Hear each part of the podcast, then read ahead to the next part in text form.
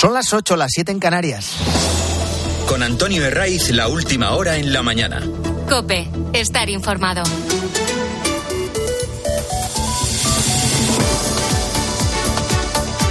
Muy buenos días, estás en la mañana del fin de semana de Cope. Ya sabes que te venimos acompañando desde las 6 en un sábado que nos da una pequeña tregua entre borrasca y borrasca. Hoy despedimos a Alín, que nos ha dejado lluvias de récord en un solo día, eso fue el jueves. Y mañana domingo vamos a dar la bienvenida a otra nueva borrasca que entra por el Golfo de Cádiz. Lo que se nota hasta ahora es que han bajado las temperaturas mínimas con registros en Soria, en Ávila, en Teruel o en Cuenca, más próximos al invierno que al otoño, que es en la estación en la que nos encontramos. Hoy es protagonista el rey Felipe VI con un mensaje y dos palabras clave dentro de su discurso de los premios Princesa de Asturias, un mensaje que hay que poner en contexto. Llega en la semana en la que Per Aragonés, en el Senado, ha vuelto a reclamar la amnistía y el referéndum y llegan unos días en los que Sánchez sigue sin sumar, al menos de forma oficial, nuevos apoyos. El candidato socialista solo tiene garantizados los de Bildu. Es lo que ha logrado rascar sin importarle quedar retratado con una condenada por enaltecimiento de terrorismo como es Merche Aipurúa. El ansia de poder por encima de cualquier principio. Ha pasado esta semana en la que era previsible que tras la ronda de contactos públicos con los diferentes portavoces parlamentarios, pues todo se redujera al ámbito privado y exclusivamente con los que tienen la llave. Aquí ninguno de los actores implicados va a contar si hay avances o no. Por eso sobre, sobrevuela una pregunta. ¿Se ha puesto en contacto directamente Pedro Sánchez con el fugado Puigdemont? ¿Tiene previsto hacerlo en las próximas horas o en los próximos días? Bueno, es la gran incógnita para la que no hay respuesta, pero que tendrá que llegar. Y Sánchez está ahora mismo en una encrucijada para la que se le acaban los argumentos. Ya les ha dicho que adelante con lo de la amnistía. Y por si hubiera dudas, hay diputados, en este caso una diputada por Málaga, miembro de la Ejecutiva Federal del PSOE, que se llama Marinieves Ramírez, que ya ha dicho que está de acuerdo con la amnistía para los líderes separatistas. Y en cuanto al resto de cuestiones, ¿qué? Es lo que precisamente ahora mismo siguen tejiendo y siguen analizando cómo vender un compromiso de referéndum ilegal y cómo llegar a todas las pretensiones económicas que exige el separatismo. La prueba evidente de que ahora mismo Pedro Sánchez no cuenta con los apoyos suficientes es que Francina Armengol, la presidenta del Congreso, sigue sin convocar el pleno de investidura. La justificación es que, claro, que hay tiempo para el 27 eh, de, hasta el 27 de noviembre. La realidad es que no quieren que su jefe, el que a ella le nombró, corra ningún tipo de riesgos. No van a convocar ese pleno sin contar con las garantías suficientes. Y a día de hoy, a pesar de todas las concesiones que no dejan de ser claras humillaciones, no cuenta con el apoyo del fugado Puigdemont, que le va a mantener en vilo hasta el final. En este punto del relato es en el que hay que enmarcar el mensaje del rey durante la entrega de los premios Princesa de Asturias. Evidentemente no se dirige a nadie en cuestión, no cita a nadie directamente. Pero pocas horas después de que en el Senado Per Aragones exigiera la amnistía y el referéndum de autodeterminación a Pedro Sánchez, el jefe del Estado habla de unidad. Son muchos nuestros problemas y las soluciones llegarán, como siempre ha sucedido y demuestra la historia de España, de la unidad, nunca de la división. Cuando nos detenemos Continuó ese largo aplauso, esa larga ovación cuando eh, mencionaba la palabra unidad para no generar división, que es precisamente lo que pretenden con quienes ha negociado, lo sigue haciendo y lo hará Pedro Sánchez, con el objetivo único de seguir en el poder. Hoy continuamos mirando a Gaza y a Israel cuando se cumplen dos semanas del ataque terrorista de Hamas. Dos semanas en las que el ejército israelí ha estado preparando la respuesta. Ya nos dijo aquí el sábado pasado el almirante Juan Rodríguez Garat que la incursión terrestre no iba a ser inmediata y eso se ha cumplido. Primero porque la agresión de Hamas les pilló con el pie cambiado. Netanyahu y su gobierno están muy cuestionados, completamente abrasados, y no pueden equivocarse con un fracaso de campaña militar. Y segundo, porque ese desplazamiento de un millón de personas desde el norte de la franja de Gaza hacia el sur en, uno o, o día y medio, pues eso era imposible. Israel no va a dar detalles a su enemigo. Esto es elemental en cualquier guerra. Pero el ministro de Defensa israelí sí que ha adelantado que el plan va a contar de tres fases. Aún estamos en la primera, con una campaña militar que incluye bombardeos y que han seguido repitiéndose a lo largo de esta madrugada. Estamos ahora en la primera, una campaña militar con bombardeos y más tarde maniobras para neutralizar a terroristas y destruir infraestructura de Hamas. Después habrá operaciones de baja intensidad y luego se creará un nuevo régimen de seguridad. Pasará por el final de toda responsabilidad israelí sobre la vida cotidiana hasta crear una nueva realidad de seguridad para los ciudadanos de Israel y los residentes. Israel cuenta con el apoyo claro de Estados Unidos hasta el momento sin grandes dudas. Eh, Biden, Joe Biden, es consciente de que está en la recta final de su mandato y como tiene intención de presentarse a las primarias del Partido Demócrata, aquí no puede dudar, ni en Oriente Próximo ni tampoco en Ucrania. Un agujero en estos dos conflictos sería aprovechado por los que quieren generar avisperos en cualquier punto del mundo al grito de a río revuelto ganancia de pescadores. No nos vamos a cansar de repetir que Israel es la única democracia de la zona. Y jamás, y el islamismo radical, patrocinado entre otros por Irán, quiere cargársela. Y en Ucrania, aunque no es la única democracia de la zona, Putin ha puesto la mirada allí porque sigue pensando que para saciar eh, sus ansias imperialistas nada mejor que empezar por el vecino, al que por cierto menospreció, eh, incluso redujo su capacidad para organizarse y defenderse. Dentro de los movimientos de lo que mm, de forma recurrente llamamos comunidad internacional, hoy hay una cumbre en Egipto que han denominado el Cairo para la paz. Egipto es un país que hace frontera con Gaza, en la parte sur donde está puesta la mirada en ese paso de Rafah. Es el punto en el que miles de gazatíes se agolpan intentando huir. Problema, Egipto no lo va a permitir. No va a abrir de par en par ese paso. Y solo permitirá el tránsito de ayuda humanitaria. Pero a esta hora seguimos a la espera de que autoricen la entrada de una veintena de camiones a esa zona. Eh, llevan alimentos, llegan agua potable que ya no hay en Gaza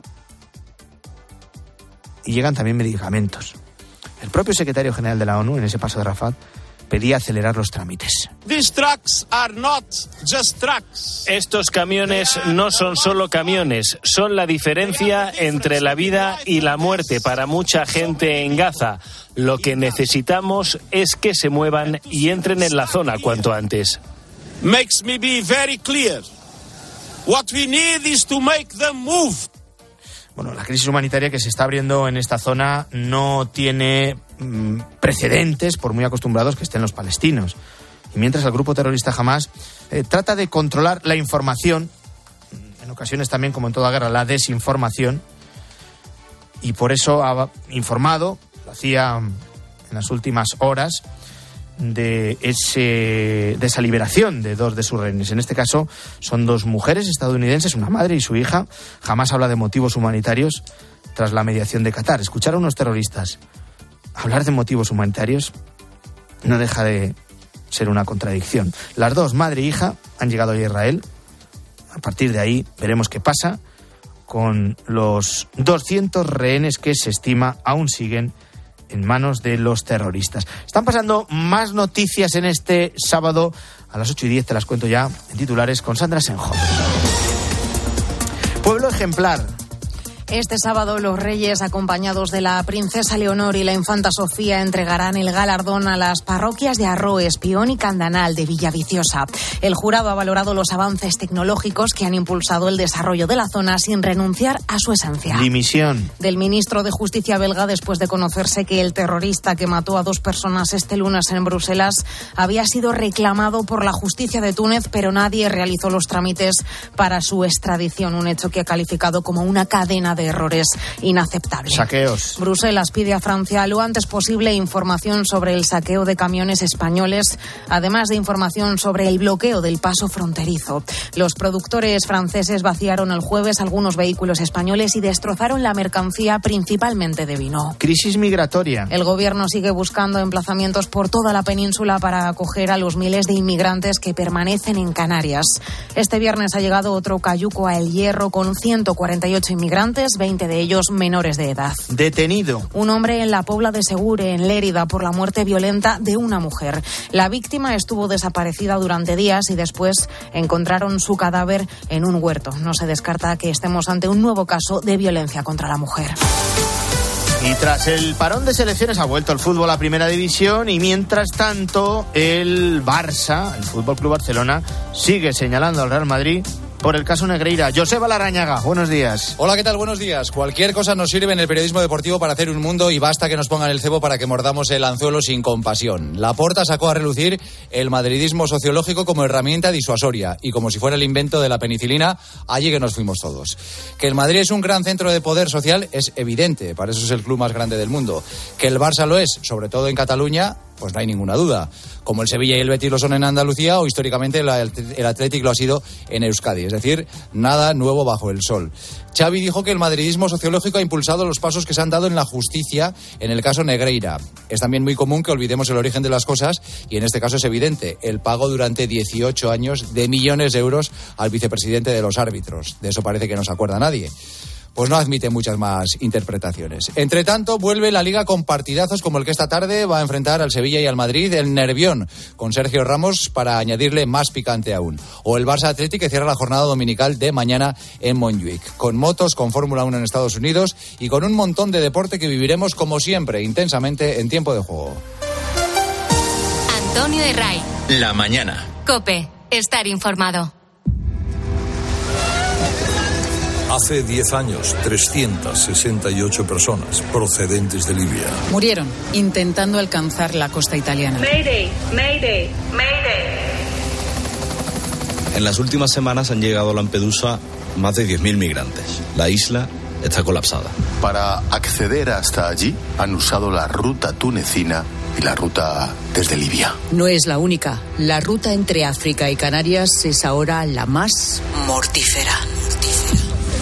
Solo en octubre casi 3.000 personas han llegado a Canarias en cayucos. Muchas veces los números ocultan las historias personales de quienes se juegan la vida en el mar en busca de un futuro mejor. Por eso este lunes en COPE comprobamos cómo son las rutas de la migración hacia Europa más usadas. Viajamos a Senegal, a Túnez, Lampedusa y hasta Canarias para poner nombre y apellidos al drama de intentar llegar a Europa. Buenos días. En el sorteo del Eurojackpot de ayer, la combinación ganadora ha sido 11, 16, 22, 34 y 46. Soles 2 y 5. Recuerda, ahora con el Eurojackpot de la 11, todos los martes y viernes hay botes millonarios. Disfruta del día. Y ya sabes, a todos los que jugáis a la 11, bien jugado. Bienvenidos a los 8 días de oro del corte inglés. Solo hasta el 5 de noviembre tienes más de 600 marcas con hasta un 30% de descuento. Todas tus marcas favoritas de moda, lencería, zapatería, accesorios, deportes, belleza, hogar. Entra ya en los 8 días de oro del corte inglés, en tienda web y app. Elige tu ruta de inversión en compañía de expertos. Descubre la gestión delegada de fondos de CaixaBank, la gama Master con el expertise de gestoras internacionales y la gama Smart con gestión automatizada. Y además la gama Sub de gestión delegada de valores. Invierte en compañía de expertos. CaixaBank. Tú y yo, nosotros. Consulta las condiciones de acceso en casabank.es. Inversión sujeta a fluctuaciones de mercado. Este otoño, más que nunca, la montaña te llama. ¡Chiruca! A ti y a tus chirucas. Las botas súper cómodas y ligeras con forro interior Goretex impermeable y transpirable. Suelas técnicas Vibram y sistema de cierre BOA. Y si llevas mochilas, calcetines o bastones chiruca, bueno, bueno. ¡Chiruca! La aventura te llama. Antonio de Ray. La mañana. Cope. Estar informado.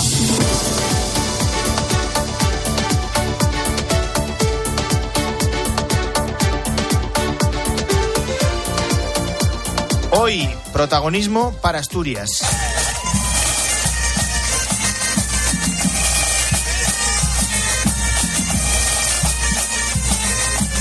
Y ese acto de entrega de los premios Princesa de Asturias con ese mensaje que ha de- dejado el rey lanzando soluciones que vendrán, dice, desde la unidad y nunca desde la división en plenas negociaciones entre Pedro Sánchez y los separatistas eh, catalanes. Mensaje de unidad que era masivamente aplaudido eh, por el auditorio, pero Felipe VI tampoco ha querido eludir la difícil situación que se vive estos días en Oriente Próximo. Siguiendo ese acto en el Teatro Campoamor ha estado Inmaculada Rivas. Ceremonia que ha tenido muy presente la guerra en Gaza. El rey ha recordado que hace 29 años Isaac Rabin y Yasser Arafat estuvieron en Oviedo para recoger un premio príncipe por crear las condiciones de paz en Israel y Palestina. Ahora pide máxima responsabilidad. Es la hora del mayor sentido de la responsabilidad. Siempre lo es, ciertamente, pero en estas circunstancias ese deber debe extremarse. También hemos escuchado a la princesa Leonor hablar por primera vez de su próxima jura de la Constitución. El día 31 cumplo 18 años y tendré el honor de jurar la Constitución, con lo que eso significa para mí, personal e institucionalmente. Lo que puedo decirles es que entiendo muy bien y soy consciente de cuál es mi deber y de lo que implican mis responsabilidades. Su abuela Paloma Roca Solano no ha podido contener las lágrimas al escuchar a la princesa. Muy aplaudida también Meryl Streep, que ha dejado este mensaje. Lo importante es escuchar. Gracias por escucharme.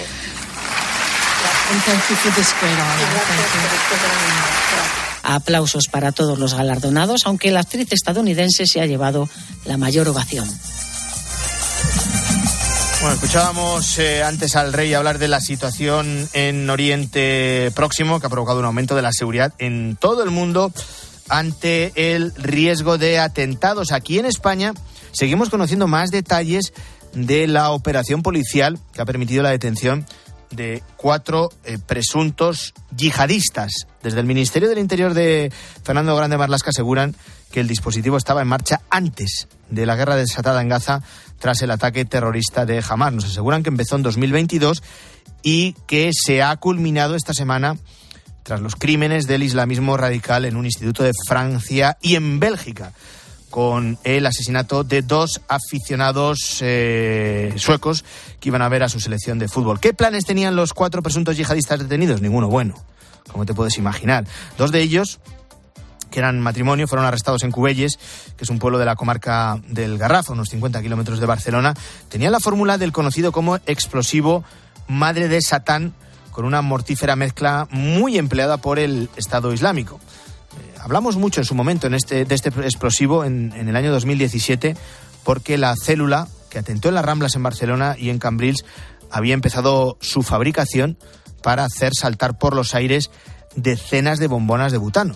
Pues dos de los cuatro detenidos tenían la fórmula para fabricar este explosivo. Además, grababan vídeos animando a derramar sangre para recuperar al Andalus y restaurar el califato. Otro de los presuntos terroristas fue detenido en Huetor Tájar, en Granada, y otro en Madrid. Los cuatro realizaban un consumo masivo de contenido violento y usaban las redes sociales para primero captar y después adoctrinar. De momento aquí en España se mantiene la alerta antiterrorista en nivel 4 sobre 5, que es la misma que está vigente desde hace una década. Es verdad que se ha reforzado con lo que llaman medidas complementarias, pero lejos, muy lejos de alcanzar ese nivel de psicosis o de caos que se deriva de un mensaje que no deja de ser un bulo, pero que se sigue expandiendo a través de WhatsApp.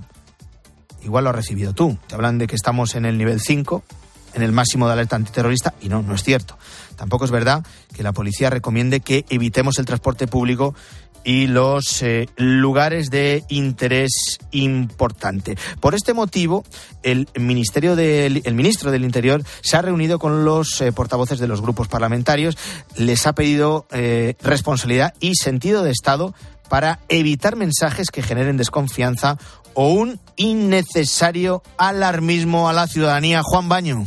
Grande Marlasca aprovechó el encuentro con los grupos parlamentarios, todos menos Izquierda Republicana de Cataluña, para pedirles responsabilidad y sentido de Estado en materia de lucha antiterrorista. Esto en una reunión de más de dos horas que calificó de cordial y constructiva y en la que se ofrecieron a sus señorías los análisis de los especialistas sobre los cuales se ha decidido mantener el nivel 4 de alerta antiterrorista en nuestro país, aunque con algunas medidas reforzadas. En medio del debate abierto en Europa tras el último atentado que ha costado la vida a dos ciudadanos suecos en Bélgica a manos de un tunecino en situación irregular, Grande Marlasca llama a la sensatez y no confundir inmigración irregular con terrorismo. Todas las personas que entran irregularmente en España están identificadas y están en las bases de datos. Y todas aquellas que manifiestan un comportamiento que nos hace dudar razonablemente de que puedan incidir en la seguridad de todos nosotros, son objeto de seguimiento. Ante la ola de falsas noticias y alarmas sobre supuesto riesgo de atentado inminente, el ministro pide acudir como fuente de información a los canales del Ministerio del Interior.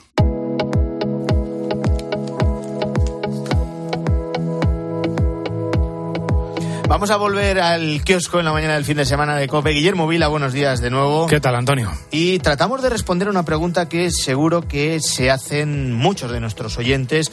¿Por qué no ha empezado aún la ofensiva terrestre que lleva dos semanas anunciando el primer ministro israelí Benjamín Netanyahu. Lo explica el confidencial. Por un lado, las visitas de los líderes internacionales han intentado eh, ganar una desescalada y evitar la temida operación terrestre, pero algunas razones para la espera parecen ser más simples. El mal tiempo del fin de semana pasado, que hubiera dificultado las maniobras de los blindados en el desierto, el cálculo correcto de la cada vez más presente amenaza de Hezbollah en el frente norte, la falta de material y, sobre todo la inexperiencia de la infantería. Bueno, Nasir, Israel presentaba en las últimas horas un plan, escuchábamos a su ministro de Defensa ahora mismo, en tres fases para acabar con los objetivos de los terroristas de Hamas. Y cuyo objetivo fundamental, como explica el país, es establecer la seguridad sin desplegar eh, tropas de forma permanente.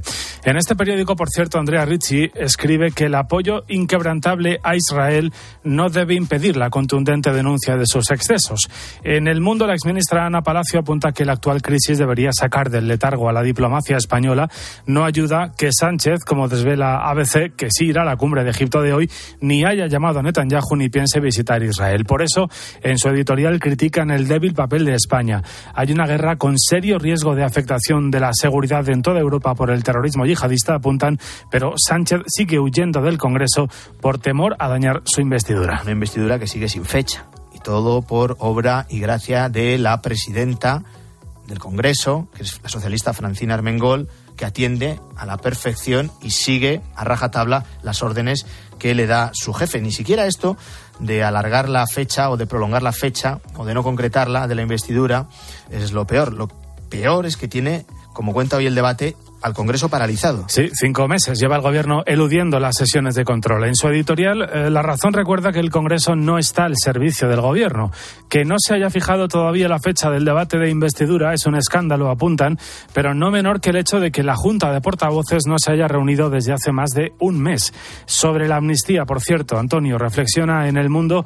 Andrés Betancor, catedrático de Derecho Administrativo, dice, para Sánchez lo importante no es la ley, sino quien controla la aplicación de la ley. Pues precisamente a los intérpretes de la ley más importante de nuestro ordenamiento se dirige el editorial del diario ABC que pone el foco en Cándido Conde Pumpido. Sí, dice a veces que hay que presumir que Pumpido es consciente de la importancia que tiene la apariencia de imparcialidad y por eso, ante los inmediatos retos del Tribunal Constitucional, el editorialista se pregunta, ¿habrá hecho Conde Pumpido el examen de conciencia que todo juez debe asumir ante cada caso? Y concluye, Conde Pumpido corre el riesgo de pasar a la historia como el juez del régimen. Y en la página siguiente, por cierto, todavía en ABC, Camacho reflexiona sobre los votantes bien intencionados de ciudadanos que acabaron votando al PSC de Salvadorilla.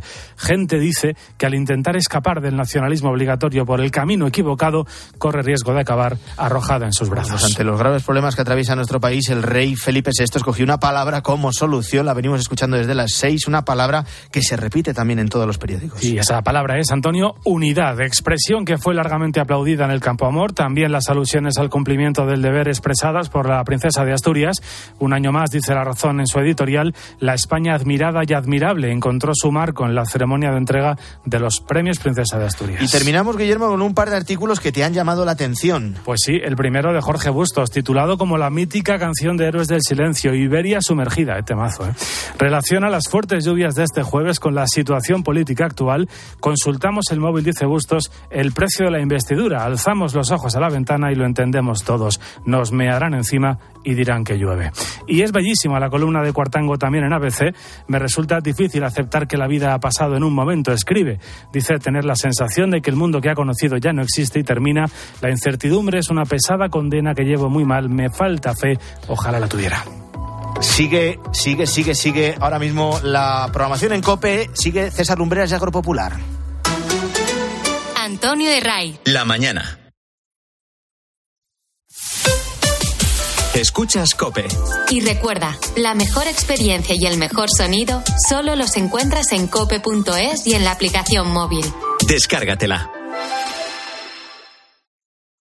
A ver esa foto, decir patata. ¡Hijolusa! Es que decir patata es decir hijolusa. Entre nuestra gran variedad encontrarás la patata perfecta para tu plato, siempre con la misma calidad. Patatas hijolusa. Empresa colaboradora del Plan 2030 de apoyo al deporte de base. Bienvenidos a los 8 días de oro del corte inglés. Solo hasta el 5 de noviembre tienes más de 600 marcas con hasta un 30% de descuento. Todas tus marcas favoritas de moda, lencería, zapatería, accesorios, deportes, belleza, hogar. Entra ya en los 8 días de oro del corte inglés, en tienda web y app. Benjamín, esta cocina se cae a pedazos. Pero si es modernísima. Mira, estuve el otro día en el Big Mat de aquí y me atendió un auténtico catedrático en cocinas. Big Mat, claro. De profesional a profesional, somos los todo del sector, los de siempre. Y también atendemos a los que no saben tanto. Elegir Grana Padano es abrazar los valores italianos que lo hacen único. En el sabor de Grana Padano se encuentra el sabor de Italia, la emoción de compartir un sabor que enamora Mano Mano. Para las obras de los más pro, la solución es Mano Mano Pro. Pedir el material necesario a precios competitivos y en un único lugar, asesorarse con un equipo experto de lunes a viernes de 8 a 6 y recibir las entregas de forma fácil te hace ahorrar tiempo y dinero. Y eso sí que es profesional, muy profesional. Mano Mano. Mano Mano Pro. Trabajamos duro contigo. Este otoño, más que nunca, la montaña te llama. ¡Chiruca! A ti y a tus chirucas. Las botas súper cómodas y ligeras con forro interior Gore-Tex impermeable y transpirable, suelas técnicas Vibram y sistema de cierre BOA. Y si llevas mochilas, calcetines o bastones Chiruca, bueno, bueno. ¡Chiruca! La aventura te llama. Hay gestos sencillos que pueden cambiar vidas. Incluir a Save the Children en tu testamento es uno de ellos. Este gesto solidario se transformará en educación, medicinas y ayuda humanitaria para la infancia que más lo necesita.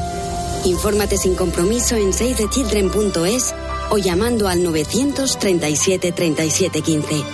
Testamento Solidario Save the Children. Las vidas que te quedan por vivir. Ya están aquí los viajes del Inserso. Desde el próximo 26 de octubre ya puede reservar su plaza a las Islas Baleares y Canarias, a nuestras costas o su escapada de turismo de interior. Infórmese y reserve en www.turismosocial.com o en su agencia de viajes. ¿Todavía no conoces los Fiat Pro Days? Pues corre porque ahora solo este mes tienes ofertas únicas que no querrás perderte. Acércate a tu concesionario más cercano y disfruta de los Fiat Pro Days para vehículos comerciales en toda la gama gasolina, diésel y eléctrica. Déjate sorprender. Fiat Profesional. Profesionales como tú. Una historia. Un protagonista. Sensibilidad. Y expósito. Dentro de un mes y medio se va a abrir en Barcelona un nuevo restaurante de cocina italiana. Hasta ahí, oye, lo normal que le vaya bien, claro. El caso es que están buscando personal. Te leo las condiciones. Tener experiencia previa y más de 50 años. Sí, sí, tener más de 50 años. La edad que a veces se considera un impedimento en este caso es el valor más positivo e imprescindible. La experiencia vital. Escucha a Ángel Expósito en la linterna de Cope. De lunes a viernes desde las 7 de la tarde.